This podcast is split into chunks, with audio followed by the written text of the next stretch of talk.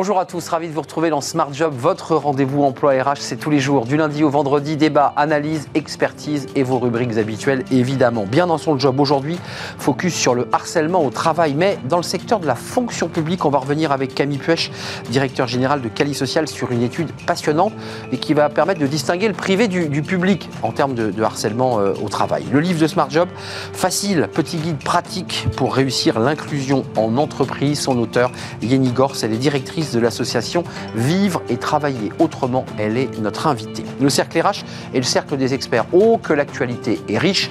Réforme des retraites, la tension monte. Assurance chômage avec euh, ce rétro-pédalage du, gouvernement sur ce fameux décret du 23 décembre. Et puis on parlera eh bien, de ce service national universel. Le président de la République accélère. On en parlera avec les experts de Smart Job. Fenêtre sur l'emploi, l'embellie du marché de l'emploi. Euh, stop ou encore pour 2023 Focus avec Julien Breuil, qui est le directeur des relations entreprises au groupe EDC Business School. Voilà le programme tout de suite, c'est bien dans son job.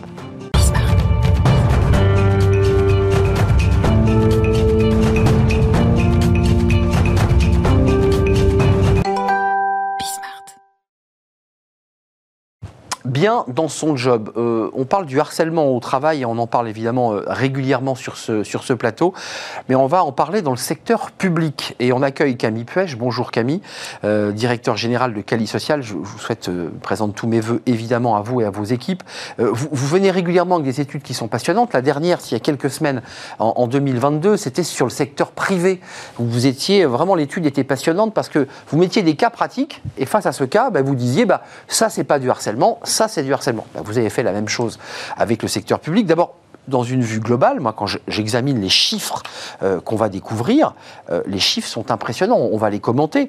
32% de l'ensemble des agents de la fonction publique victimes de harcèlement au travail, 40% des agents de la fonction publique territoriale, c'est pas rien, 35% des salariés d'entreprises publiques et 28% d'agents de la fonction publique d'État. Euh, quand on voit ces chiffres, on se dit qu'il y a quand même il y a un problème dans la fonction publique, non?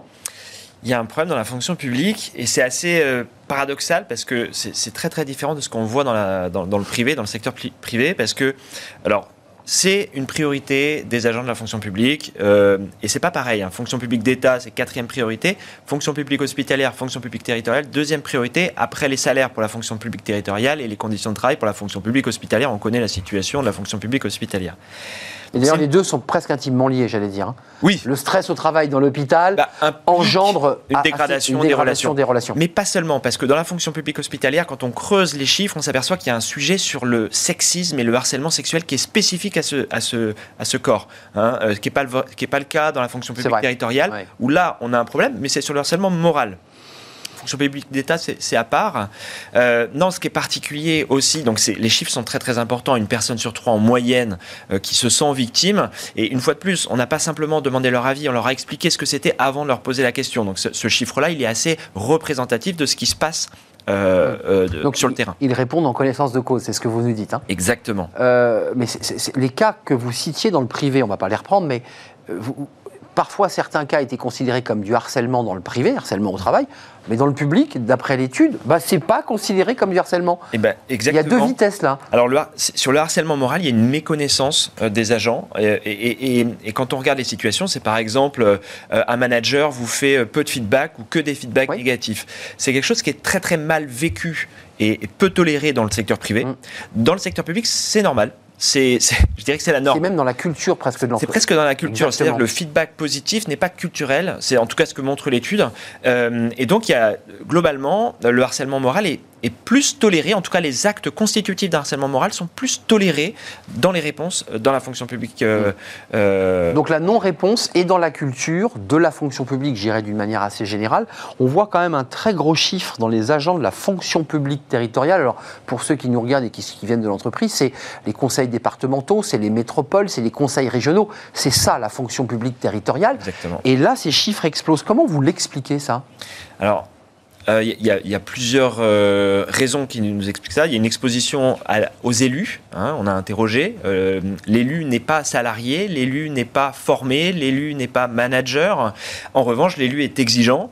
et on s'aperçoit que globalement, quand vous travaillez dans la fonction publique territoriale, vous êtes très exposé à l'élu qui peut avoir des, des, des, très très forts et ça se répercute sur les chiffres. Qu'on soit précis, hein, euh, là c'est la relation d'un fonctionnaire qui est sous la tutelle de l'élu en charge de la voirie ou de l'urbanisme et qui va se retrouver en situation de harcèlement parce que exigence, coup de fil, SMS, euh, ah, mots déplacés. Exactement. Et alors c'est particulier parce qu'on est dans le oui, c'est très particulier comme situation. L'élu n'est pas euh, salarié ou agent, donc il n'est pas soumis au droit. Soumis au, alors, pas au droit du travail. Euh, il est soumis au code pénal et le harcèlement moral est euh, sous le coup du code pénal hein, et le harcèlement sexuel également.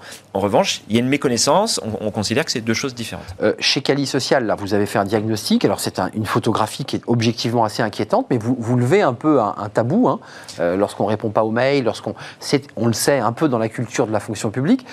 Quelles sont les contre-mesures? Est-ce que vous dites qu'il faut changer la loi? Est-ce qu'il faut qu'un élu soit soumis à certaines règles? Parce que c'est vrai qu'il a un petit peu de droit divin parfois. Mmh. Comment on fait? Alors c'est assez particulier parce que aussi, il faut noter qu'ils sont plutôt bons dans l'application des obligations légales vis-à-vis du privé. C'est-à-dire le privé, c'est une entreprise sur huit qui a tout mis en place les obligations légales. Dans le public, c'est une sur deux. Donc, parfait, ils sont parfaits. Alors, c'est presque. Sauf que quand on constate qu'est-ce qui se passe quand vous êtes témoin, est-ce que vous avez remonté l'information? Oui, c'est plutôt bien remonté. En revanche, quelles sont les réactions des directions face à une situation remontée?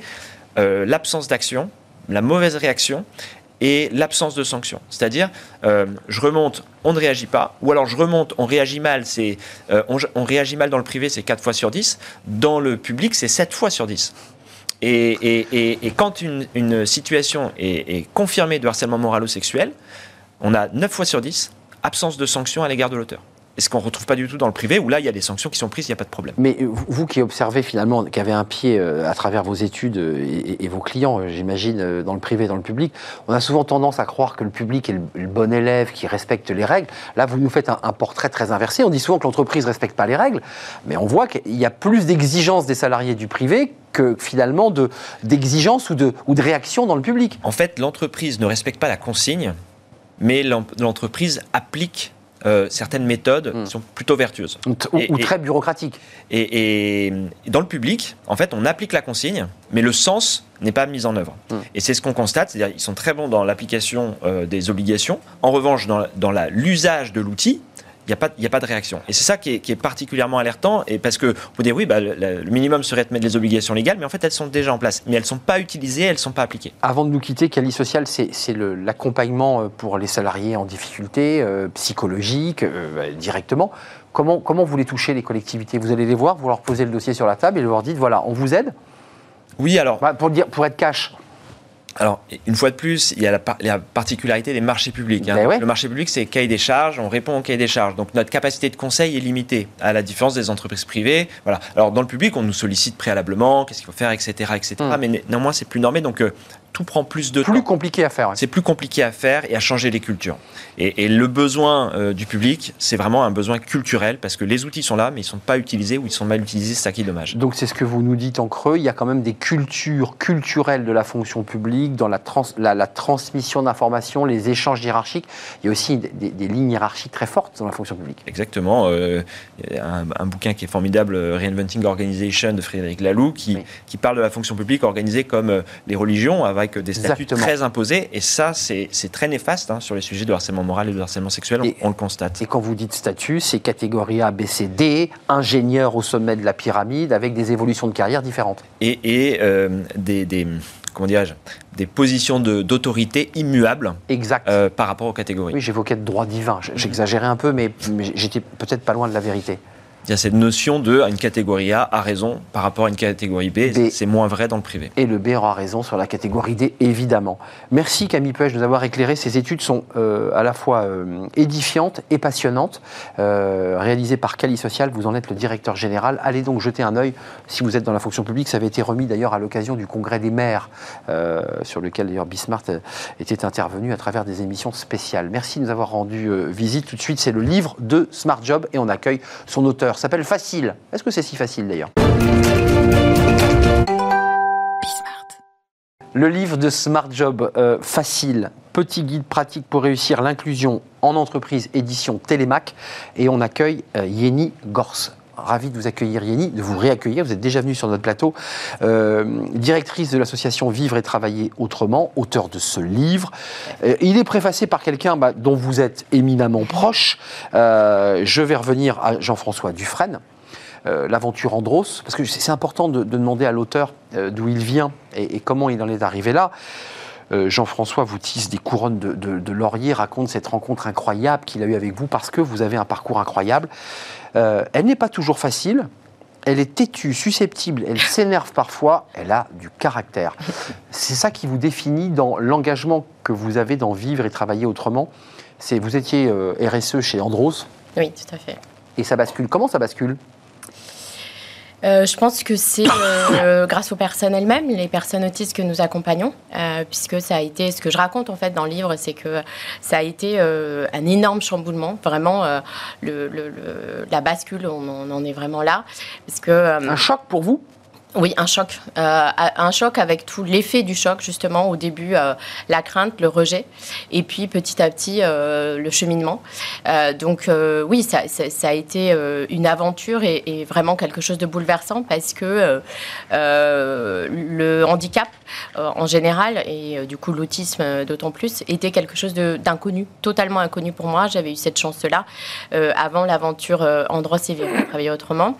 Et, et, du coup, pour moi, prendre euh, autant, autant d'informations, autant de choses, autant de sensibilité, autant d'humanité d'un coup, et puis euh, euh, bah, de prendre conscience de, la situation de ces personnes-là à l'époque, bah, c'est violent. Je m'appelle Yeni et si, et si, étonnant que ça puisse paraître, j'ai décidé de mettre en avant mon parcours, hein, je vous cite, pour montrer à quel point il est banal. C'est intéressant ça comme début, je trouve sans faire de littérature ou de psychanalyse. Parce qu'en fait, et oui, c'est bien de ça dont j'ai vraiment envie de parler. Je n'étais personne. Et je pense que c'est la raison qui fait que je peux dire haut et fort que ce que je fais, tout le monde peut le faire. Ce livre, c'est quoi? C'est un livre de transmission. Vous dites, je suis pas, je suis pas une femme exceptionnelle, je suis pas une, je suis pas une femme modèle. Je suis, euh, bah, je suis, voilà, vous le dites, hein, je n'étais personne, je n'étais personne. Aujourd'hui, vous êtes quelqu'un. Euh, c'est ça l'idée du, du message, c'est que tous, à notre niveau, on peut s'engager Complètement. C'est ça l'idée. C'était vraiment euh, l'idée parce que donc quand j'ai découvert euh, tout cet univers-là, je me suis rendu compte que euh, c'était quand même un, univers euh, qui était euh, très cloisonné, mmh. réservé à une certaine population. Alors, je, parle souvent des grands experts, qui sont les spécialistes, etc., et qui font beaucoup, beaucoup, beaucoup de livres, mais souvent qui sont inaccessibles quand on ne comprend pas, quand on n'a pas les connaissances ou quand on n'a pas la sensibilité. Et du coup, à l'autre population, les personnes concernées, les familles. mais c'est vrai que quand on est une personne lambda, pas forcément sensible de base, euh, qu'on veut s'intéresser à ces sujets, bah, c'est très compliqué. Et c'est pour ça que, euh, bah, pour moi, c'était important de dire, euh, je n'ai pas passé ma vie, je suis pas... Enfin voilà, je j'ai pas eu, j'ai pas passé ma vie entre guillemets à me dire je vais défendre les plus vulnérables. Hmm. C'est quelque chose que j'ai en ça moi. Imposé, ça s'est imposé. Oui, mais voilà par un cheminement que tout le monde peut faire. Et, pour moi, c'était ça l'important. Mais il faut ouvrir la porte. C'est ça. Euh, quand même, d'un mot, euh, ce livre, c'est un livre témoignage, c'est un livre de transmission pour dire vous pouvez le faire, je le fais. Comment vous faites? Parce que si, Jean-François Dufresne, qui vient régulièrement sur le plateau, qu'on connaît, euh, dit elle s'énerve, elle a parfois du caractère, c'est ça qu'il dit. Il y, a, des choses qui vous heurtent, qui provoquent ces colères. Qu'est-ce qui provoque vos, vos colères? C'est l'incompréhension, c'est la lenteur administrative, c'est la difficulté de faire, d'intégrer ces personnes sur le marché de l'emploi? Qu'est-ce qui suscite vos colères? Alors je dirais que ça a été euh, tout ça. Et euh, en premier, j'ai été aussi beaucoup en colère contre moi-même parce que j'ai eu la même réaction, ce que je raconte, que, que beaucoup de personnes peuvent avoir euh, avec euh, une sensation de rejet, de crainte. Et, et pourtant, ça, cette, cette réaction-là, pour moi, elle est tout à fait normale. La première étape, la première réaction. C'est ça. C'est normal d'avoir peur et c'est ce que je dis à tous les salariés d'entreprise. C'est normal parce que l'être humain est fait justement avec ce type de comportement, tout ce qui est inconnu euh, nous fait peur. Tout ce qu'on ne connaît pas nous paraît être un danger. Et donc finalement, c'est presque humain et normal euh, de d'avoir des, des, craintes. donc c'était c'est important pour moi de déculpabiliser euh, et de se dire euh, on a le droit au début de rejeter. Euh, le tout c'est de cheminer, d'avancer. Et puis après, ben voilà, j'ai aussi en effet mis beaucoup d'énergie, parfois de la colère, pour défendre ce projet, réussir à le mettre en place, parce que c'est compliqué, parce que ne serait-ce que comprendre l'environnement, c'est très compliqué, comprendre le langage. Mmh. Pour moi, c'était important aussi de faire quelque chose d'accessible. C'est quelque chose que je voulais vous dire parce que j'ai pris exprès à la fin le glossaire commenté, je, page 121, où quand même il faut nous prendre par la main parce qu'on avait la GFIP tout à l'heure, la AH, la GFIP, ce sont des acronymes, la RS, l'amendement Créton. Enfin, c'est un univers, c'est un dédale. Exactement. On est d'accord. C'est pour ça que je dis c'est quelque chose qui est fait presque pour que ce soit réservé à des experts. Comme un monde clos, quoi. Exactement. Et, mon objectif, c'était de faire quelque chose euh, d'accessible à tous, de simple euh, à lire, euh, de, simple à comprendre. Mmh. C'est un guide pratique aussi, il hein, faut le préciser. Voilà, hein. c'est ça. L'idée, c'était vraiment ça. C'est pour ça que c'est très court, que c'est très synthétique. J'ai essayé d'être la, la, la, plus claire possible parce que j'ai vu à quel point euh, ça a été compliqué pour moi, euh, de, de, ne serait-ce que de comprendre de quoi on parlait, de comprendre tous ces acronymes. Bah, forcément, déjà, ça prend énormément de temps. Donc, tout ça, ça nécessite d'être simplifié. D'où le titre facile. Voilà. Euh, est-ce que vous avez l'impression, vous qui démarrez votre livre en disant je n'étais personne, à travers cette action d'être devenu quelqu'un ou d'être devenu vous-même? Ben, c'est ce que j'allais vous dire. Euh, je dirais que je suis, euh, grâce à cette aventure, au-delà du livre, c'est vraiment l'aventure humaine, euh, je suis devenue moi-même. Parce que ce que je raconte aussi dans le livre, c'est que finalement, s'investir sur, ces, sur ce type de projet, ça va aider les personnes concernées, mais ça, ça vous aide avant tout vous-même. Et moi, ça m'a appris, ça m'a aidé à me découvrir, à m'accepter et, du coup à grandir. Oui. Lisez ce livre, c'est un, un, livre à la fois qui, qui, qui évoque par, par bribes votre parcours, mais c'est un livre très pratique, avec euh, les normes ISO euh, qui sont complexes, avec le dédale dans lequel on entre lorsqu'on est confronté à ces situations à titre personnel ou lorsqu'on a un proche que l'on doit accompagner. Il y a même le, des adresses, j'ai vu des, centres, des maisons. Euh, voilà, ça c'est très intéressant parce qu'on cherche souvent des endroits pour, bah, pour, pour accueillir la personne que l'on aime dans les meilleures conditions. Merci Yenny Gors d'être venu nous rendre visite. Édition Télémac. Facile, petit guide pratique pour réussir l'inclusion en entreprise. On tourne une page c'est le cercle des experts, comme chaque vendredi, avec une actualité, vous l'imaginez, très chargée. La réforme des retraites, évidemment, la, tension monte fortement. On parlera de l'assurance chômage avec ce rétropédalage du gouvernement et ce petit décret discret du 23 décembre 2022, il y a quelques jours maintenant. Et puis on parlera du service national universel. Voilà le programme, les experts sont là. Juste après la pause, on les accueille.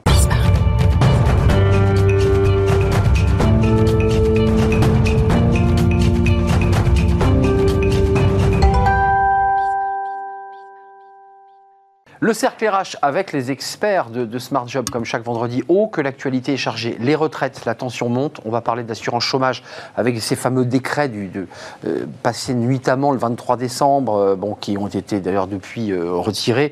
Et avec l'État d'ailleurs qui va reprendre en main tout ça, avec le Parlement qui va décider. Ça, c'est intéressant. Et puis, si on a le temps, j'espère qu'on aura le temps, le service national universel. Le président Macron accélère sur ce service national universel. à mes côtés, Jean-Christophe Sibéras. Bonjour Jean-Christophe, président de Newbridge. Merci d'avoir répondu à notre invitation. Euh, Jean-Claude Beaujour est à vos côtés. Bonjour Jean-Claude, avocat international en droit des, affaires, euh, spécialiste euh, des États-Unis par ailleurs. Et puis Sylvain Bersinger qui entre dans le cercle très fermé des experts de, Smart Job. vous êtes économiste chez Asteres avec des notes extrêmement détaillées hein, de conjoncture qui sont assez passionnantes à lire d'ailleurs et auteur d'un livre Les entrepreneuses de légende, livre très documenté d'ailleurs chez Henrik Bay, c'est l'éditeur. Commençons par les retraites. Euh, on peut rentrer de mille manières dans ce débat des retraites sur le plan technique, sur le, plan, je presque technocratique. Euh, est-ce que vous êtes inquiet de la manière dont euh, les choses sont en train de s'engager? 10, 10, janvier prochain, on connaîtra le contenu ou les grands cadres.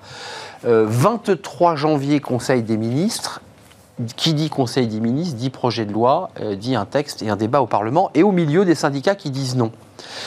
Est-ce qu'on est entré dans une phase euh, dangereuse? Qu'est-ce que vous en pensez, Jean-Christophe Sibéras, sur un sujet dont on nous dit qu'il est essentiel, vital de réformer?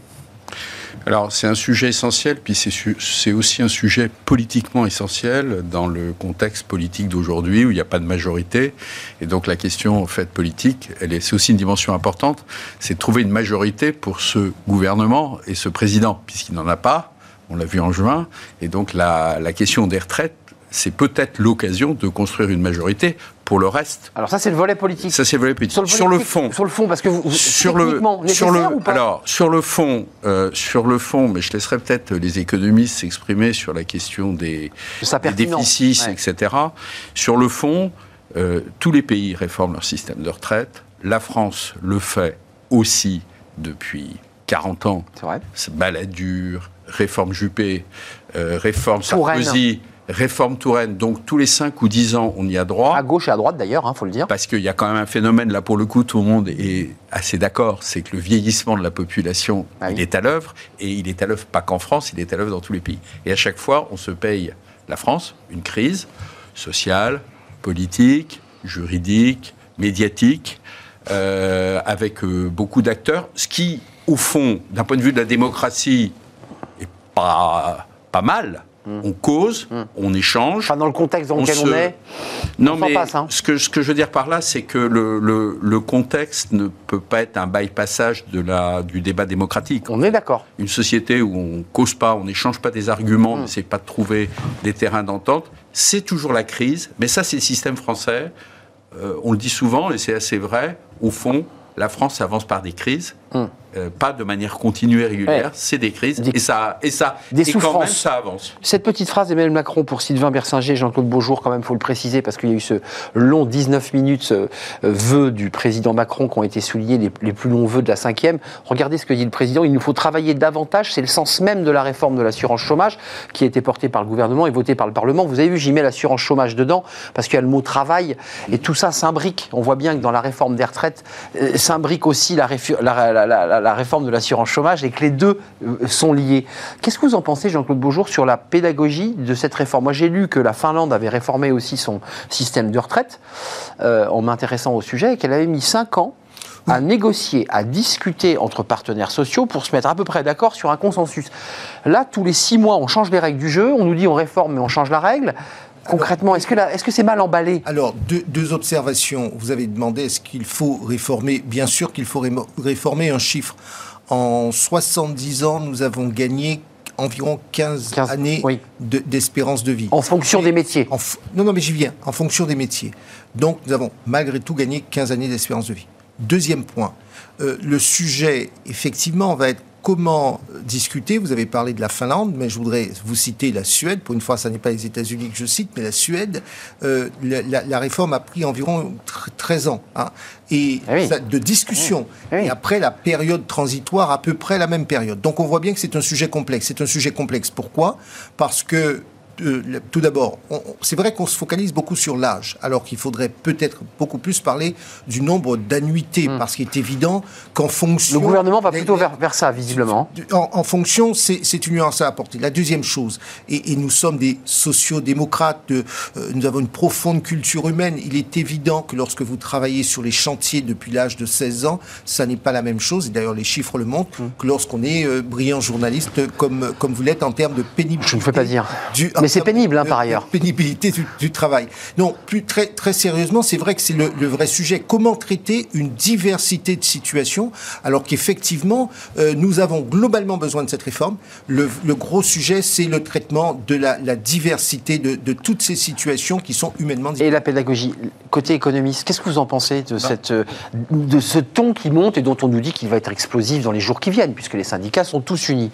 Alors, je, suis tout à fait d'accord avec ce qui vient d'être dit. Euh, l'idée de 65 ans, j'ai envie de dire 65 ans pour qui? Pour le pour l'ouvrier du bâtiment qui a commencé à 16 ou 18 ans ou pour euh, un économiste qui est euh, bah derrière son ordinateur c'est voilà c'est pas du tout la même chose. Donc disons que le débat juste sur, comme ça sur l'âge je le trouve un petit peu il ne veut pas dire grand chose il, voilà, il, y a un petit, un petit peu réducteur. Ou un étudiant qui a fini ses études à 26 ans voilà. médecine par exemple. ou médecine et qu'on met 43 annuités on voit bien que 65 ça veut rien dire. Voilà je, je, je, trouve que ce, voilà se focaliser juste sur l'âge c'est peut-être pas le, meilleur critère.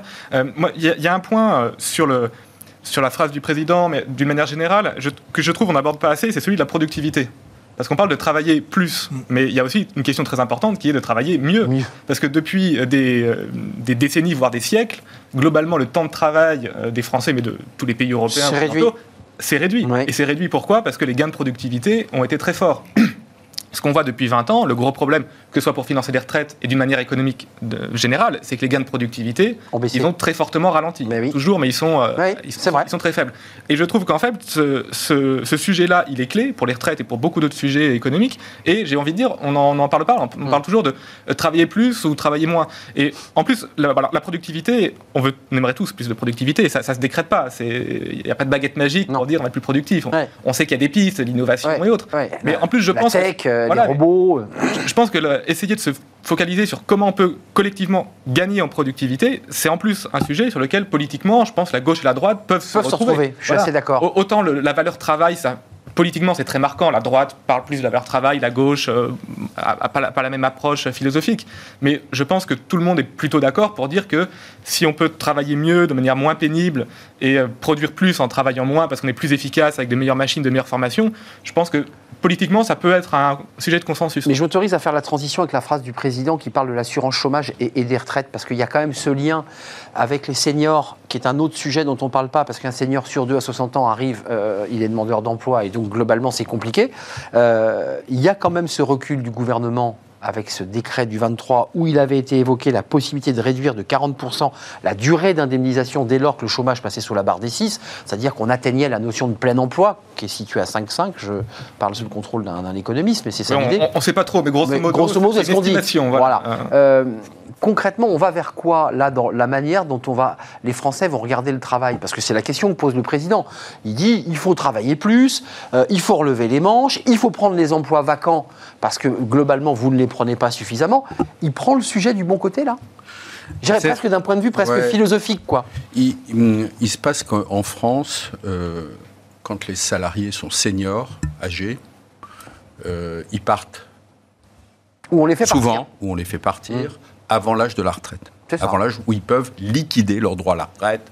En principe 62, enfin ça dépend. Sur il y a des dispositifs légaux qui le permettent. Il se trouve que effectivement, pour des raisons qu'on pourrait dire conjuguées entre d'un côté les entreprises et de l'autre côté les salariés, il y a des moments où les boîtes se disent est-ce que tu veux pas partir un peu plus tôt avec trois ans d'assurance chômage à plus de 55 ans. Ça fait le relais. Euh, et ben, 62 moins 3 ans, ça fait 59. Donc, tiens, tu as 59 on est peut-être en train d'alléger un peu les effectifs, conjoncture qui n'est pas très bonne. Est-ce qu'il n'y aurait pas un deal? Les grosses boîtes sont très surveillées, donc en général, le gouvernement leur dit faites pas ça, gardez les mecs chez vous. Peut-être dispenser les d'activités, mais vous, au moins vous les payez. c'est grave hein, ce qu'on dit là. Mais par contre, mettez-les au placard, ils dorment tranquilles. Mais, mais, par contre, les entreprises moins importantes, bah c'est vrai que le, le niveau d'assurance chômage, parce qu'on a un système d'assurance chômage qui est cher, mais très bon en termes de revenus de remplacement par rapport à d'autres pays, c'est jamais parfait, fait que ça peut être considéré comme une solution attractive. Et donc, et donc, effectivement, il y a un lien parce que c'est une sorte de pré-retraite chômage Bien sûr. qui s'est installé C'est pour ça que j'évoque ces... Et du coup, les deux réformes en même temps, ça a un sens. Ça a un sens. Donc, vous les soutenez, ces réformes, j'entends votre discours. Qu'est-ce que vous en pensez? Parce qu'elles sont intimement liées quand même, ces réformes. Elles sont intimement liées, mais là encore, pour moi, le, schéma n'est pas aussi simple que cela. On oublie de dire, et pardonnez-moi, il y a deux mots qui m'ont profondément choqué, euh, salarié âgé, euh, et vous avez dit, euh, on, les, on les garde, mais je sais que c'est ce qui se pratique parce que je, oui, c'est un mot choquant. c'est pas, c'est pas, c'est pas. J'essaie de dire ce qui se passe. Voilà, non, d'accord. On, se connaît, on se connaît. Oui, j'entends bien, mais ce mot est choquant. je suis d'accord. Justement, c'est là où, pour moi, le, vrai, le vrai travail, la, pédagogie, on ne peut pas dire d'un côté on va réformer et tout ce que techniquement cela suppose, et de l'autre côté ne pas traiter ou ne pas prendre en considération le fait qu'aujourd'hui vous avez effectivement cette situation qui est incroyable à 40 5 ans, on vous explique, on commence à mmh. vous expliquer, tu sais, ton avenir est limité dans l'entreprise. Quand j'entends dire. Euh, il y a un entretien obligatoire des DRH quand on a 45 salarié, Non, non, mais moi je trouve ça, et vous connaissez ma position là-dessus, je trouve que dire un salarié âgé, alors que précisément l'espérance de vie est de 80 ou 85 ans, qu'on soit homme ou femme, quand on dit à quelqu'un de 55 ans vous êtes âgé, et qu'on vient dans le même temps dire on va réformer les retraites, c'est un peu incohérent. Là, là, il y a une incohérence. Mmh. En outre, Moi, je rencontre énormément de mes, clients qui sont, pour euh, un certain nombre, des, des dirigeants d'entreprise, des cadres dirigeants, secteur public ou secteur privé, parfois des cadres supérieurs, qui sont en souffrance. Parce qu'effectivement, à partir de 45 ans, euh, euh, on, met, on commence à être sur la pente glissante. Hum. Et là, à 50 ans, il euh, y en a qui ont dit reste chez toi. J'ajoute que dans certains métiers, c'est un vrai sujet. Et comment ne pas aborder l'accompagnement dans la carrière? C'est pour ça que je me refuse au mot senior. Je ne sais pas ce que c'est que les hum. seniors. Pourtant, tout le monde l'utilise. Mais, vous connaissez mon point de vue. Je suis pour les gens qui sont expérimentés et je suis sur ce vrai travail de l'accompagnement tout au long de la carrière. Sylvain Bersinger, vous en pensez quoi? On, a lié les deux, vous avez vu, pour faire cette transition, mais qui n'est pas artificielle il y a, l'idée d'aller vers France Travail qui va accompagner les salariés vers la formation et leur permettre d'accéder à des emplois euh, bah, qui leur correspondent. Et on a au même moment un allongement de la durée de cotisation. Je pense que c'est plutôt la piste vers laquelle le gouvernement veut aller, pour des raisons politiques. Euh, les deux sont intimement liés alors, je ne sais pas trop, euh, je ne suis pas dans les petits papiers du gouvernement. À quoi joue le gouvernement Ça, c'est intéressant. Sur la réforme dont vous avez parlé, qui a été abandonnée, de dire en dessous de 6% de taux de chômage, on baisse les durées de cotisation. Ah oui, le bonus-malus. Déjà, 6% de taux de chômage, j'aimerais bien qu'on y arrive en France je trouve que c'est un petit peu. Euh, il remonte le chômage là. Oui, alors, il remonte légèrement. Alors là, on est à 7 et des poussières. On est euh, en gros sur un plus bas depuis une trentaine d'années. Hein. On, est, on, est, on est au bas. Là. Voilà, on est, au bas, euh, avec une conjoncture qui est quand même assez dégradée. Très franchement, je pense que 6%, de toute façon, c'était un petit peu. Euh, c'est un doux rêve. Oui, enfin, on aimerait bien, mais je ne comprends pas trop cette idée de dire euh, si on arrive en dessous de 6%, voilà ce qui se passe, puisque de toute façon, il est peu probable, malheureusement, qu'on arrive en dessous de 6%. Oui, et puis avec les défaillances qu'on entend, là, les entreprises qui, battent de l'aile, on a plutôt le sentiment que ça peut remonter. Oui, alors, le 2022 a été très bon hein, sur le marché de l'emploi. Rien à dire. Euh, mais effectivement, sur là, 2023, on, sent que ça va être un, peu plus compliqué. Mais avant de nous quitter, vous l'avez bien vu, on n'aura pas le temps de parler du service national universel. Je voudrais vous entendre quand même sur. On est dans des, dans des débats techniques, finalement, avec euh, allongement de la, la durée de vie euh, des salariés qu'on libère euh, trop tôt. Le contexte est quand même pas bon pour faire ce genre de réforme. vous allez me dire, euh, Jean-Christophe, c'est jamais le bon moment de faire une réforme des retraites. Je le concède, mais là quand même, on est dans une inflation qu'on nous annonce encore montante jusqu'en mars à minimum, dans un contexte de, tension internationale. C'est bien le bon moment, comme ça, de, remettre le pays comme ça dans la rue? Oui, il y a effectivement. il y a, qui, soulignait l'importance d'une démocratie vivante. Il n'y a, a, jamais de bon, il y a jamais de bon moment. Euh, le facteur temps euh, dans une discussion, c'est toujours. Aujourd'hui, tout le monde dit que ça va être euh, à l'été 2023, mais peut-être que dans les discussions, il peut y avoir des curseurs sur les moments qui peuvent jouer. Au là, avant de rentrer dans la phase chaude, si je puis dire, à partir du 10 janvier, ça va être très chaud. Ah oui, là, ça va être chaud. Tout le monde monte ses muscles, si mm. je puis dire. Et chacun fait des efforts. C'est normal, c'est le, c'est le, théâtre, la théâtrologie à la française ou la comédia della, mm. à la française. Du mouvement social. On affiche des positions dures et fermes.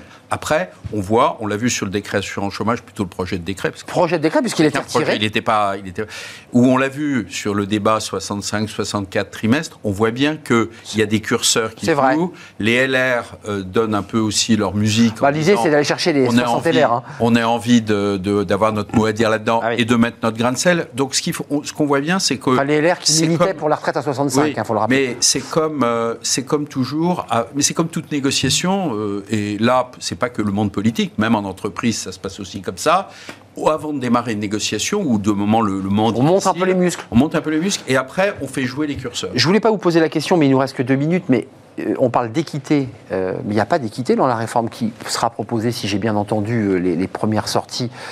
Il n'y a pas de réforme fondamentale des régimes spéciaux, Jean-Claude Beaujour. Enfin, je veux dire, on est dans une réforme un peu étrange. Puis il y aura encore la, clause du, grand-père, là, qui va permettre que, que, dans 43 ans, on bénéficie de la réforme. Enfin, enfin c'est pas une réforme profonde, en plus.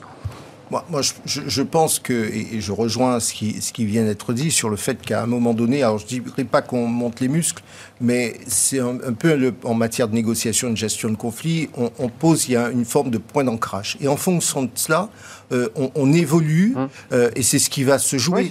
D'ailleurs, pour moi, peu importe que ce soit terminé en juillet 2023 ou en octobre 2023, l'idée c'est de dire qu'il faut poser le débat. Et là, pour le coup, pas simplement technique, un, vrai débat de société hum, sur notre rapport au travail aussi. Notre rapport au travail, comment est-ce qu'on veut être considéré euh, et oui. la, solidarité les uns à l'égard des autres, hum. le fait qu'effectivement nous devons... c'est un régime solidaire, faut le rappeler. Que, hein, le principe d'égalité, ça c'est un principe que nous avons sur tous les frontons de nos, mairies, liberté, égalité, fraternité. Égalité. Notre obsession, c'est faire de l'égalité. Or, à vouloir trop faire de l'égalité, on veut traiter tout le monde de la même manière. Et c'est là-dessus... ça, ça peut pas marcher. C'est là où il nous faut prendre le temps, peut-être, de faire un peu plus de pédagogie euh, euh, et de concertation. Mot de la fin de Sylvain Bersinger, l'économiste, euh, avec ses notes de conjoncture. C'est bien le bon moment de la faire, cette réforme Dans une réforme, je le redis, qui ne touche pas au dur, c'est-à-dire l'équité entre le public et le privé?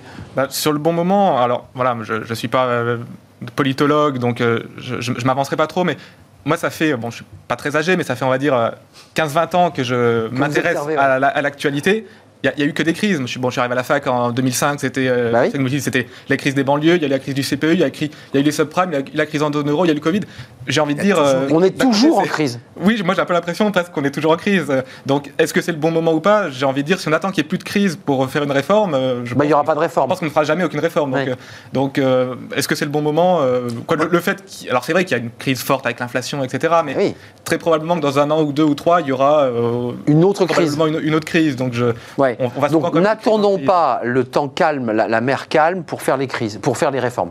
Oui, je pense que si on attend la mer calme pour euh, faire des réformes, on, attendra longtemps. Un tout dernier mot, 10 secondes. Le, mot-clé, en fait, euh, je rebondis sur ce qu'a dit Jean-Claude à l'instant, en fait, c'est la fraternité. Le système solidarité, solidarité des financements, ceux qui travaillent payent pour ceux Mais c'est la règle de retraite. C'est un système, en fait, qui est fondé sur euh, la bah fraternité, quand on y pense un Je finance la retraite des autres. Voilà. Oui, et pourquoi pas Je veux dire, il est normal que je... Donc vous soutenez le modèle vous, Oui, D'accord. Mais, oui, parce, que, regardez ce qui se passe... Non, non, mais regardez ce qui se passe ailleurs, et pour le coup, aux mmh, États-Unis, ce sont les fonds de pension, ah vous n'avez pas de, revenus conséquents. Ou, les revenus de l'immobilier quand on a investi. Vous avez des petites retraites qui vous obligent, parce qu'on parle de, du chômage retraites ne sont pas très hautes en France non plus. Hein. Système... Non, mais justement, je dis, vous avez de très petites retraites par rapport au système, et hmm. quand vous êtes à partir d'un certain âge, on est forcément un peu plus malade que lorsqu'on est jeune, eh bien, voyez ce qui se passe. Donc, c'est la raison pour laquelle je crois au système de la fraternité, à ce mécanisme, un petit effort, mais il faut surtout repenser notre société. Merci à vous trois, messieurs. Jean-Christophe Sibéras, président de Newbridge, puis je précise que vous avez été DRH de, de beaucoup d'entreprises, tant publiques que, privées, et notamment de la NPE, c'est qui vous donne Pôle emploi. De Pôle emploi, pardon.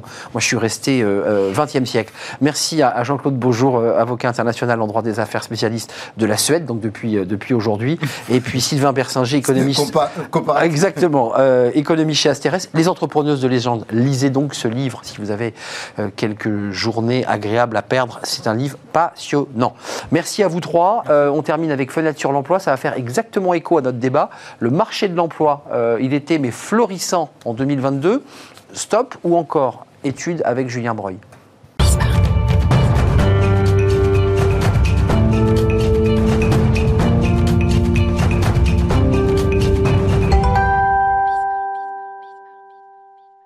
Fenêtre sur l'emploi et on parle du, marché de, l'emploi. Alors on a beaucoup parlé de ce marché euh, qui était très dynamique, le marché des cadres évidemment. Stop ou encore Parce que c'était une question qu'on se pose en 2023 et réponse avec Julien Breuil. Bonjour Julien. Bonjour. Euh, directeur relations entreprises groupe EDC Business School. Tous mes voeux et ravi de vous retrouver. Tous mes voeux également. Pour un plaisir. Euh, un plaisir partagé de vous retrouver en 2023. est-ce que, est que le, le paysage s'assombrit? Est-ce que les indicateurs, vous qui les observez, ne seraient pas un peu en berne là? Alors, les, indicateurs, euh, j'allais dire macroéconomiques, euh, notamment le fameux taux de croissance du PIB. Euh, oui, c'est un indicateur qui est plutôt en berne. on voit que les prévisions 2023 sont plutôt, plutôt basses, à 0,3%. Donc c'est vrai qu'on sait que historiquement, à travers cet indicateur-là, on a toujours pensé qu'il y avait des créations d'emplois quand il y avait un taux de croissance qui était relativement élevé. Mais c'est là où c'est intéressant, on en discutera, hein, c'est que malgré des indicateurs qui sont plutôt en berne, notamment celui-ci, on a aussi des indicateurs de confiance. Pour l'instant, le marché de l'emploi, quel qu'il soit, tient. Euh, donc ça, c'est plutôt un élément euh, intéressant. Alors jusqu'à quand? Ça, c'est bien sûr le sujet. Parce que vous agrégez en fait trois, trois, euh, trois données sur la table. Il y a le taux de croissance qui baisse, vous dites c'est pas très bon, mais effectivement, il y a quand même les dirigeants qui ont un état d'esprit positif. ça veut dire qu'ils sont toujours dynamiques et qu'ils considèrent qu'il y a toujours de la croissance à faire, de la richesse à, à créer. Ils ont toujours une... D'abord, les entreprises, bon ça c'est un point fondamental, je pense, les entreprises ont un vrai besoin de transformation. Donc de toute façon, elles ont des besoins de recrutement. Comme je l'explique toujours, on peut aussi recruter et licencier. Bon, euh, pour entamer une transformation de l'entreprise. On l'a vu, on le voit avec Amazon, là, qui avait énormément recruté pendant le Covid et qui, bah, qui reflue là. Et qui reflue. Alors eux ont recruté avant et licencié après. Après, certaines entreprises peuvent recruter sur des nouveaux métiers et licencier sur des anciens. Euh, on, a vu les chiffres, de, on peut peut-être les revoir sur le, moral des, des, chefs d'entreprise. Voilà, l'état d'esprit des dirigeants, 74 positifs, 82 inquiets quand même du prix de l'énergie. Ça, me semble évidemment une réalité. Dans certains secteurs, c'est encore plus. 76% inquiets des difficultés à recruter et 70 sont inquiets des demandes d'augmentation. Ça, c'était les NAO de décembre, et avec des salariés qui sont mécontents de ce qu'on leur a donné. C'est ça hein? Parfois, les NAO d'ailleurs n'ont pas encore été totalement ouais, hein. elles, vont encore un peu, euh, je vais dire, couvrir euh, le début de l'année 2023. Ce que je trouve intéressant, c'est qu'il y a quand même un niveau, effectivement, alors d'optimisme, d'état d'esprit positif qui est quand même relativement élevé. En revanche, quand même en baisse euh, de, de, 13 points par rapport à la dernière vague. Ça, c'est un élément. Et le deuxième élément, c'est que sur les trois items de crainte, il y en a un qui est lié vraiment au coût, bien sûr, euh, l'énergie. Puis il y en a deux qui sont quand même liés, certes, un peu au coût pour les salaires, mais quand même globalement à la sphère RH. C'est-à-dire, on sait qu'on va avoir des difficultés à recruter, parce que le, le, marché est quand même encore tendu, et on aura une problématique sur les salaires, les deux d'ailleurs étant parfois étroitement liés, parce que pour recruter, on est parfois obligé d'augmenter la rémunération pour trouver le profil équivalent qu'on avait euh, et qui a démissionné. Faire un petit effort. Et d'ailleurs, ce qui vient faire écho à votre deuxième item, à votre deuxième analyse, c'est des recrutements qui, va, qui restent élevés face aux besoins des entreprises. Ça veut dire, il y a quand même, ça va bouger, le marché bouge encore. Bah, le marché de l'emploi bouge encore. Euh, on a quelle que soit d'ailleurs la typologie des profils. Alors, on a un niveau de mobilité des cadres bon, qui reste élevé, on l'avait vu sur le quatrième trimestre à 46%. Bon, le niveau de mobilité, enfin, l'intention de mobilité des cadres est toujours élevée. Après, c'est le passage à l'acte qui peut être un peu compliqué. On a euh, en parallèle de ça un marché plus pour les plus jeunes, alors qu'ils ne sont pas encore rentrés sur le marché de l'emploi, mais hein, c'est quand même un formidable, j'allais dire, tremplin. C'est l'apprentissage. C'est la bonne période. Hein. Là, pour le coup, sur l'apprentissage, euh, on voit bien que euh, la tendance de vouloir maintenir un nombre d'apprentis élevé, elle est encore là, même mm. si on a revu légèrement les aides. Oui, tout à fait. Elle reste quand même euh, importante. On vise quand même un million d'apprentis en 2027. On est à peu près à 860 000. Mm. et on voit d'ailleurs, d'après le dernier baromètre qui est sorti, je crois, aujourd'hui, hein, pour ne pas les citer, mais de Manpower, les intentions de création nette d'emploi sont encore élevées. ça veut dire que pour l'instant, malgré un taux de croissance qui reste assez faible, c'est peut-être la situation post-Covid, on crée de l'emploi parce qu'on a besoin de se transformer. Euh, justement, en, quelques mots, on, a aussi un marché du travail, ça ne démarre pas depuis euh, janvier, euh, qui est en pleine mutation, en pleine transformation. Alors c'est vrai que... Télétravail notamment. Télétravail, souplesse de l'organisation, montée des compétences alors, et gestion des compétences, qui est d'ailleurs étroitement lié avec un sujet de fidélisation. En fait, autant sur le marché du recrutement, on peut se dire ça tient, mais on a une petite incertitude pour savoir jusqu'à quand, même si on voit bien que les entreprises ont des besoins.